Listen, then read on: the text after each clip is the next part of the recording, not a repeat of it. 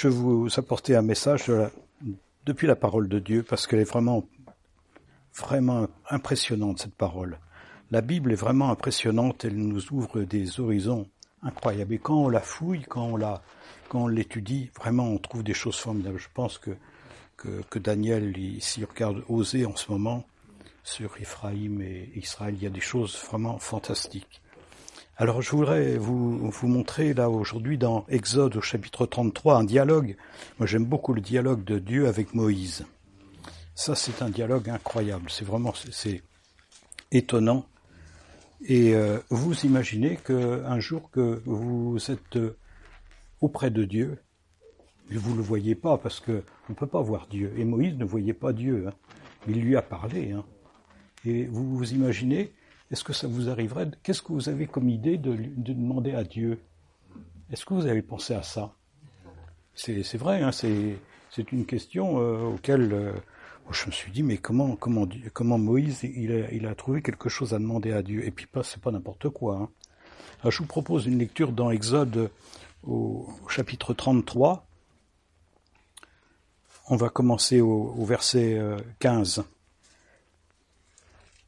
Moïse dit à Dieu, si tu n'y vas pas toi-même, ne nous fais pas monter d'ici. Parce que donc l'Éternel voulait demander à Moïse de d'accompagner euh, d'accompagner euh, le peuple le peuple hébreu. À quoi donc saura-t-on que j'ai trouvé grâce à tes yeux, moi et ton peuple? N'est-ce pas au fait que tu marcheras avec nous et que nous serons traités différemment, moi et ton peuple et tous les peuples de la terre?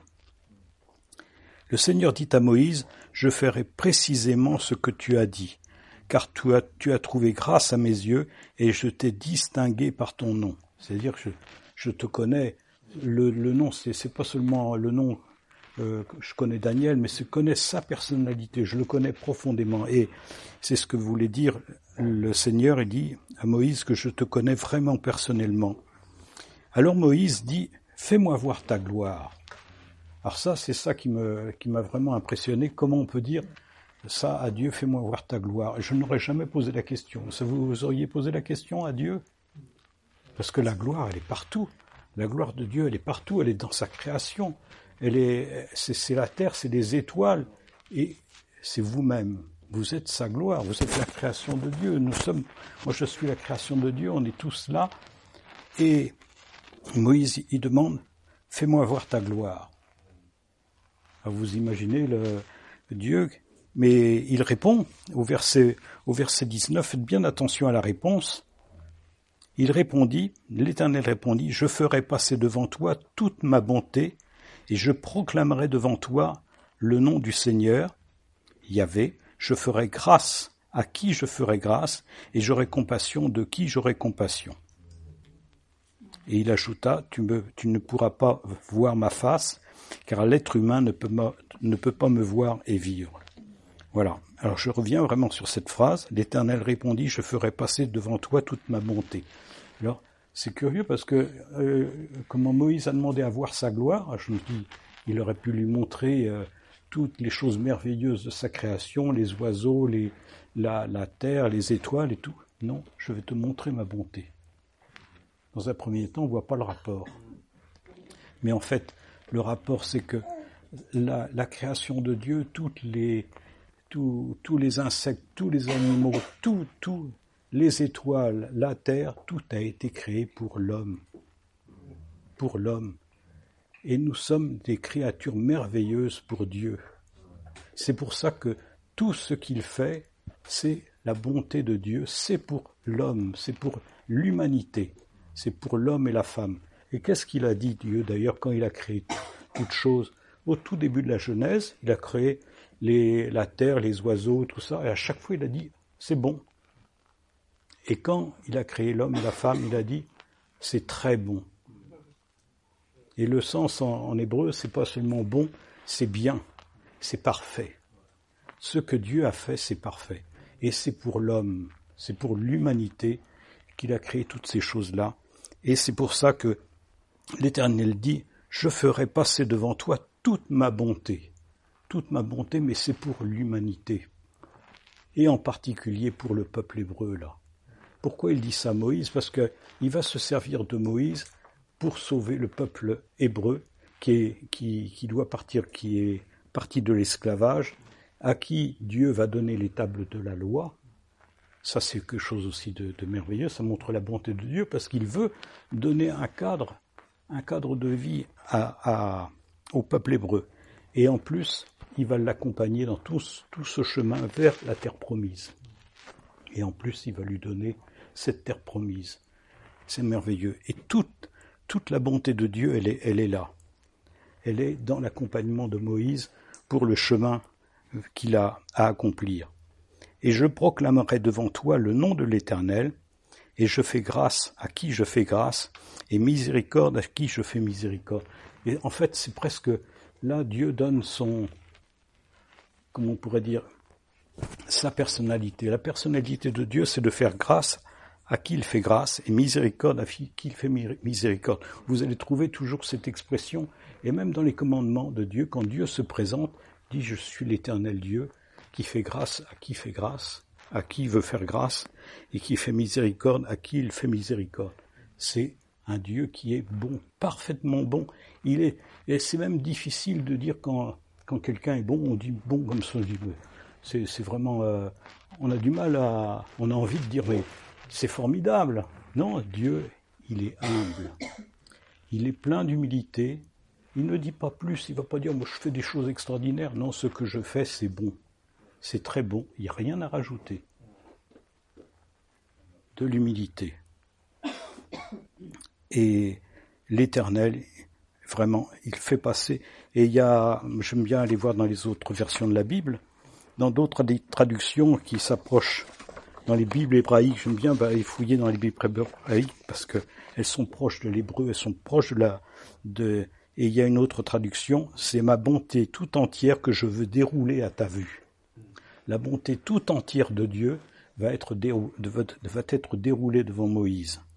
Ah ça c'est formidable parce que c'est la c'est la vie de Dieu qui va être déroulée devant Moïse.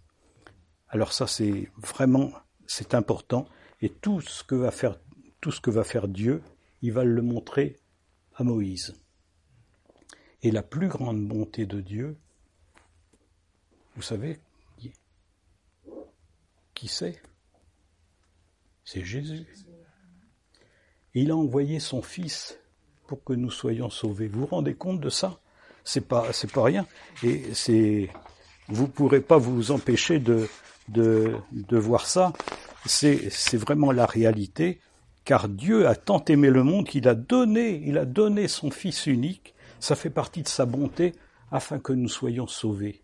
Il a le souci, il a un souci extrême, c'est de sauver l'humanité, tout homme.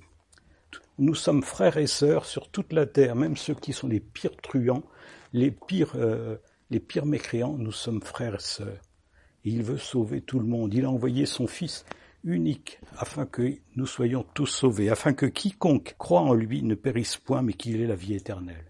Alors ça, c'est formidable. Mais comment, je vais vous poser une question. Comment se fait-il qu'il a dit à Moïse que je te ferai voir toute, toute ma bonté, en plus dans une, dans une autre version, c'est ma bonté entière, ma bonté entière. Moïse n'a pas vu Jésus. C'est quand même curieux ça. Parce qu'il lui a dit pourtant. Et je vois qu'il y a quelqu'un qui connaît la réponse. Lors de la transfiguration, Moïse était là. Ça, c'est quelque chose, c'est un mystère, ça. Et voulez-vous qu'on la lise, cette transfiguration? Parce que c'est vraiment, ça c'est quelque chose d'étonnant. Vous allez trouver ça dans Matthieu au chapitre 17. Vous allez voir la gloire de Dieu. Matthieu chapitre 17 au verset 1, ça commence au verset 1.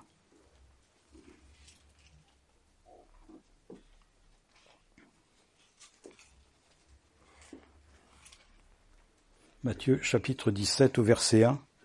Six jours après, on verra ce qui s'est passé avant, mais on va d'abord voir la transfiguration. Six jours après, Jésus prit avec lui Pierre, Jacques et Jean son frère. Jacques et Jean sont son frère seulement. Il les conduisit à l'écart sur une haute montagne, Il fut transfiguré devant eux, et son visage resplendit comme le soleil, et ses vêtements devinrent, blancs comme la lumière, blancs comme la lumière, vous vous rendez compte? Et voici Moïse et Élie leur apparurent, s'entretenant avec lui. Pierre, prenant la parole, dit à Jésus, Mais Seigneur, il est bon que nous soyons ici. Si tu le veux, je dresserai trois tentes, une pour toi, une pour Moïse, une pour Élie. Comme il parlait encore, une nuée lumineuse les couvrit, et voici, une voix fit entendre de la nuée ces paroles. Celui-ci est mon fils bien-aimé, en qui j'ai mis toute mon affection, écoutez-le. Écoutez-le, ça c'est important ce verbe-là, écoutez-le. Lorsqu'ils entendirent cette voix, les disciples tombèrent sur leurs faces, et ils furent saisis d'une grande frayeur. Mais Jésus, s'approchant, les toucha, et il dit, Levez-vous, n'ayez pas peur. Ils levèrent les yeux, ils virent que Jésus était seul. Et comme ils descendaient de la montagne, Jésus leur donna cet ordre. Ne parlez à personne de cette vision jusqu'à ce que le Fils de l'homme soit ressuscité des morts. Ah, c'est formidable cette histoire-là. à chaque fois que je lis ça, je dis mais c'est, incroyable. Il y a, comment, comment, c'est, un passage extraordinaire qui est dans la Bible, et puis on le lit comme ça, mais on fait pas attention. Comment ça se fait que que, que, Dieu est descendu, que, que Dieu, c'est presque comme le ciel est arrivé là sur la terre, sur le sommet de cette montagne. On ne sait même pas où était cette montagne. Parce que six jours avant, Jésus et ses apôtres, ils étaient dans la région de Césarée, sur le bord de la, mer, de la Méditerranée. Il n'y a pas de montagne par là. Si vous voulez avoir des grandes montagnes, il faut aller du côté de la, Galilée, c'est le mont, le Tabor qui est au bord du lac de Tibériade, ou alors allez près de la Syrie, vous allez avoir des, montagnes de près de 2000 mètres. Est-ce qu'ils ont fait de six jours comme ça à pied pour aller jusqu'à cette montagne? J'en sais rien. Enfin, bon, la parole le dit. C'est la parole qui dit ça. Six jours après, Jésus prit avec lui trois apôtres. Pourquoi trois apôtres? C'est curieux ça aussi. Pourquoi il les a pas pris tous? Il a pris Pierre, Jacques et Jean. Et Pierre, c'est un, gars qui était pas facile en plus. Hein. Pierre, Pierre c'était un gars qui était un peu dur, qui disait beaucoup de choses, mais qui, par derrière, il était, il n'était pas très à l'aise. Puis Jacques et Jean, c'était des frères, les frères de, les enfants de Zébédée. Et c'est des gens qui n'étaient pas faciles non plus, parce qu'ils ont demandé un jour à Jésus, est-ce qu'on pourra être à droite auprès de toi? Tout ça parce qu'ils se disaient, il va peut-être y avoir du pouvoir il y aura peut-être du pouvoir, il y aura peut-être de l'argent, il y aura peut-être parce qu'ils pensaient que Jésus allait prendre le pouvoir. Vous voyez que c'était des gens qui étaient. Mais Jésus, il a pris ces gens-là, il savait qui, il savait qui, à qui il parlait, il savait qui ils étaient, il connaissait leur personnalité, il les connaissait par leur nom, comme on voit dans, dans la parole de Dieu. Il les connaissait bien. Et il savait que ces gens-là, ils allaient totalement changer, bouleverser il les conduisit donc à l'écart sur une haute montagne, et là il fut transfiguré devant eux. Son visage resplendit comme le soleil. Vous vous imaginez ça? Le soleil, c'est une lumière, et ses vêtements devinrent blancs comme la lumière. C'est incroyable ça. Et, vous imaginez comme Pierre, Jacques, Pierre qui était un petit peu fanfaron, Jacques et Jean qui étaient là, qui ont vu cette vision, ils se sont dit mais c'est extraordinaire, qu'est-ce que Qu'est-ce qui se passe? Et, en plus, Moïse et Élie, Moïse dont je vous ai parlé tout de suite, et, Élie qui, qui arrive là. Qu'on pourrait se poser la question aussi, mais comment ça se fait qu'ils les ont reconnus? En fait, vous savez que Dieu nous a dit hein, que quand on sera, au ciel auprès de lui, on saura tout. On connaîtra tout. On n'a même pas de questions à poser. On va pas se dire, tiens, c'est Daniel qui est, là, je reconnais bien. Non, non, je le saurai dans mon cœur, je, je te connaîtrai dans mon cœur, je, on se rappellera bien de toi. Et c'est ça. Mais Dieu, c'est fantastique, il connaissait tout. Ils se sont trouvés là, presque dans le ciel, et Jésus, il était dans la gloire. Rappelez-vous, Moïse, il a demandé à voir la gloire de Dieu. Et Dieu lui a permis de voir cette gloire. Il a vu Jésus là glorieux, glorieux. Et Pierre et euh, Jacques et Jean ont vu Jésus aussi glorieux. Mais c'est formidable. Qu'est-ce que vous, Hein, qu'est-ce, que vous voulez dire là? Vous êtes, euh, vous n'avez plus rien à dire. Vous n'allez pas demander à, à Jésus, est-ce que qu'est-ce que tu peux faire pour nous? Ils sont tellement désemparés. Pierre dit, bah, on va, on va te construire une, une tente pour toi, une autre tente pour Moïse et une tente pour Élie. Ça fait bizarre. Mais il faut alors, on peut penser que c'était l'époque de la fête des, cabanes. Vous savez que tous les ans, même ça continue tout, euh, le temps en, en, Israël actuellement, tous les ans, après le Yom Kippour, c'est la fête des cabanes. Ils font une fête des cabanes, c'est-à-dire que tout le monde, tout le monde fait des cabanes, même en, même en Israël actuellement, ils font des cabanes sur leur balcon et ils sont dans leur cabane. Et pour se rappeler justement de la, du, du chemin que les Hébreux ont mis entre l'Égypte et la, et la, terre promise. Et c'est pour se rappeler la confiance en Dieu. Il faut savoir, ça c'est important, c'est la confiance en Dieu. Donc ils, se sont dit, bah, je on va mettre une cabane pour chacun, pour que chacun fête la confiance en Dieu. Mais bon, bien entendu, les, cabanes en question, ils les ont pas construites. Mais c'était pour, pour vraiment signaler vraiment cette confiance en Dieu qu'ils ont. Ces cabanes, ils n'ont pas construit et il, a, il y a une nuée lumineuse, comme les nuées qui étaient auprès, de, auprès du peuple hébreu sur la route de la terre promise, et il y a une voix. Celui-ci est le fils, mon fils bien-aimé, en, en, qui j'ai mis toute mon affection. Vous allez trouver aussi le terme en qui j'ai mis tout mon plaisir, toute ma joie. C'est vraiment le fils bien-aimé en qui j'ai mis tout, tout, tout ce que j'avais tout ce que j'avais pour sauver l'humanité. C'est vraiment mon fils précieux que, je donne pour l'humanité. Et ce fils précieux, il est là, il est là au milieu du peuple hébreu à l'époque, du peuple juif. Et qu'est-ce que dit Dieu? Écoutez-le. Et rien d'autre. Il n'a rien dit d'autre. Et il est, Rappelez-vous, c'était la phrase lors du baptême de, Jésus. Il avait dit Celui-ci est mon fils bien-aimé en qui j'ai mis toute mon affection. C'est tout. Et là, il a rajouté un mot Écoutez-le. Écoutez-le, c'est vraiment important. Il n'est pas venu pour rien. Il n'est pas venu pour s'amuser, il n'est pas venu pour, euh, euh, euh, pour rigoler avec vous, il est venu pour vous apporter quelque chose de précieux, la bonne nouvelle du salut. Écoutez-le. Écoutez-le, mes frères, mes sœurs, écoutez-le parce que c'est important. Il est pas, il est venu pour nous apporter une bonne nouvelle et il faut pas, il faut la prendre très au sérieux cette bonne nouvelle. C'est vraiment important. Et lorsqu'ils entendirent cette voix, les disciples tombèrent sur leur face. Ils furent saisis d'une grande frayeur. Ils eurent peur. Mais Jésus, il dit, comme tu l'as dit à chaque fois dans la parole de Dieu, vous avez mille et mille, mille fois, ne vous, ne vous inquiétez pas. Ne vous effrayez pas. À chaque fois, c'est ça.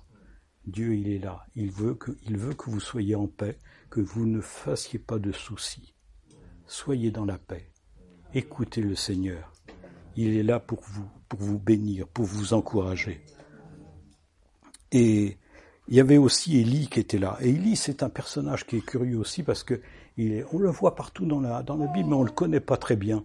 Et c'est un personnage qui, va, qui annonce l'arrivée de Jésus. Et c'est pour ça que il, beaucoup ont pensé que Jean-Baptiste, qui prêchait dans le désert, c'était Élie. Beaucoup ont pensé que c'était lui. Et même Jésus a laissé entendre que c'était Élie. Hein. Il y a eu un moment, c'est pas, pas bien clair. Il dit, mais c'est peut-être Élie. Et vous savez que les Juifs, quand ils se, quand, ils, quand ils font la, la Pâque, actuellement, il y a toujours une coupe, la coupe d'Élie. Vous connaissez pas ça? La coupe d'Élie, elle est sur la table, personne n'y touche. Personne n'y touche parce que les Juifs, ils attendent que quelqu'un frappe à la porte, et ce sera Élie qui dira le Messie va venir. Il ne vient jamais, parce qu'il est déjà venu.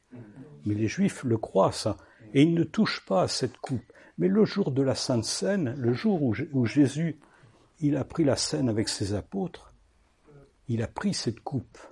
Vous vous imaginez les apôtres en train de prendre la coupe, quand ils ont vu Jésus prendre la coupe d'Élie, parce que c'est comme ça qu'ils l'appellent, hein. la coupe d'Élie, ils l'ont prise Jésus l'a pris, disant voilà, c'est la nouvelle alliance maintenant que je vous présente. Ils ont dû être vraiment surpris, ils se sont dit ça c'est vraiment le Messie. Il ne pouvait y avoir que le Messie qui pouvait prendre cette sainte scène, qui pouvait prendre la coupe d'Élie. Ça c'est formidable. Et vous voyez que les, apôtres, ils avaient été vraiment juste le, le chapitre avant, au, verset, au chapitre 16, Jésus leur annonçait des choses qui étaient vraiment, vraiment dures, vraiment pas dures, mais très difficiles à comprendre. Je, je vous dis quelques versets. Là, au chapitre 16 de Matthieu, juste avant, Jésus pose la question à ses apôtres, mais qu'est-ce qu'on dit de moi? Qu'est-ce qu'on dit que je suis? Et alors, il y en a qui vont dire, justement, et ils répondirent, les uns disent que tu es Jean-Baptiste, les autres disent que tu es Élie, les autres Jérémie ou l'un des prophètes. Et il dit à, Simon-Pierre, qui, qui dis-tu que je suis? Tu es le Christ, le Dieu vivant. Tu es le Christ, le Dieu vivant. Et il a dit, ce n'est pas, ça ne vient pas de toi, c'est Dieu qui te fait savoir que je suis le Dieu vivant. Vraiment, il est inspiré de Dieu. Et en plus, après, Jésus lui dit, tu es Pierre et je bâtirai mon église avec toi. Et je te donnerai les clés du royaume. Et ce royaume, il ne va rien, il ne va pas. Il n'y aura, y aura aucun royaume qui va aller contre le royaume de Dieu. Vous voyez que, et en plus, à la fin, il dit, dans, à la fin du, du chapitre 16, Jésus dit à ses disciples, Si quelqu'un veut venir avec moi, qu'il renonce à lui-même, qu'il se charge de sa croix, qu'il me suive, car celui qui voudra sauver sa vie la perdra, mais celui qui la perdra à cause de moi la trouvera. Vous voyez, il y a beaucoup de choses dans ce chapitre 16 qui, est dit euh, pour les apôtres, et vous imaginez tout, ils reçoivent ça, là, c'est un peu brutal. D'abord que Jésus est le, Fils de Dieu, que bah, Jésus, euh, euh, Jésus lui dit, à Pierre, il va être le responsable de l'Église. Alors vous imaginez Pierre, comme je vous dis, que c'est un petit peu un, peu un peu bourru. En plus, Pierre, euh, Jésus leur annonce qu'il va être mis à mort, et Pierre dit oh non non non, ça va pas t'arriver. Et euh, mais Jésus leur embarque, il lui dit mais dis donc, mais qu'est-ce que tu dis des paroles là C'est pas la volonté de Dieu. Méfie-toi. Alors euh, Pierre qui est, qui est pas à l'aise, hein, ben, il a été il a été mis euh, dans un coin, si vous voulez, par, euh, par Jésus. Hein. Il a été remis à sa place. Et voyez, après la transfiguration, ça a été sûrement une période euh, de révolution dans la tête des, des, apôtres et surtout de ces trois apôtres. Vous voyez, c'est important. Alors je, reviens sur ce passage-là parce que les apôtres, là, les trois apôtres, ils voulaient rester. Ils ont dit, oh, mais c'est formidable, il est bon que nous soyons ici. Vous avez encore le terme qui est bon là. Il est bon que nous soyons ici avec Dieu, avec Moïse et Élie. Et ils ne voulaient pas partir. Et ça leur plaisait pas de partir. Ils vont, ils vont construire des, des tentes pour, euh, pour tout le monde et puis on va rester là. Pourquoi? Parce qu'il y a la joie, il y a la paix, il y a tout. Et Dieu, il y a la présence de Dieu qui est là. Ils n'ont pas envie de partir. Mais Dieu, c'est pas, c'est pas ça. Vous, allez écouter ce que, ce que va vous dire Jésus. C'est mon fils bien-aimé. Et qu'est-ce qu'ils font? Jésus, au verset 9, comme il descendait de la montagne, Jésus leur donna cet ordre, etc. Il faut descendre de sa montagne, il faut descendre pour aller vers le peuple qui a besoin de la parole de Dieu. Écoutez-le, quittez je ne veux pas dire de quitter, les, de quitter votre église, c'est pas mon, du tout mon esprit, mais quittez votre endroit tranquille où vous êtes bien entre vous, parce qu'il faut aller parler à l'extérieur. C'est ça que je veux dire. Mon ami Gédéon, on se connaît pour ça, on va à l'extérieur, il faut à l'extérieur, il faut aller parler aux gens. C'est ça qui est important. Il ne faut pas rester là à dire oh c'est formidable, et Dieu, Dieu nous bénit, Dieu, Dieu, on est bien, on est dans un, on est bien auprès de Dieu, on a toutes les bénédictions qu'on veut, formidable. Non, non. Jésus est redescendu de la montagne, il est redescendu avec les apôtres, il leur dit, maintenant, il faut y aller, vous allez, vous allez m'écouter, parce que j'ai des choses importantes encore à vous dire. Pourquoi? Parce que Jésus, c'est le bon berger.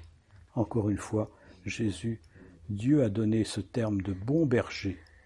Jésus nous donne ce, caractère de bon berger pour nous dire qu'il faut, il faut prendre soin des brebis. Jésus est venu pour prendre soin des brebis.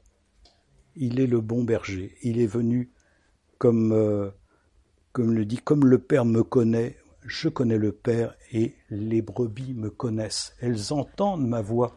Elles m'écoutent. Et Jésus, et Dieu a dit, écoutez-le. Et les brebis, elles écoutent. Elles écoutent le bon berger. Vous voyez que c'est important. Jésus, et il est là pour écouter les, pour parler, pour que les brebis viennent. Et il y a, le troupeau, il grandit. C'est le royaume de Dieu.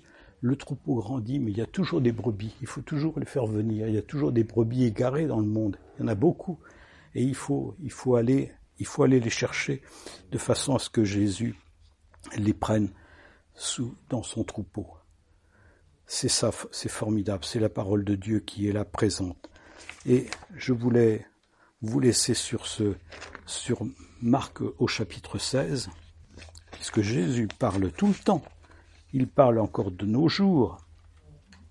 Il parle au, au 21e siècle, dans Marc 16, au moment où il s'en va, Marc 16, puis Jésus leur dit, écoutez bien ce qu'il dit encore une fois, écoutez-le. Jésus leur dit, allez par tout le monde, prêchez la bonne nouvelle à toute la création. Que celui qui croira et qui sera baptisé sera sauvé, mais celui qui ne croira pas bah, sera condamné. Voici les miracles qui accompagneront ceux qui auront cru.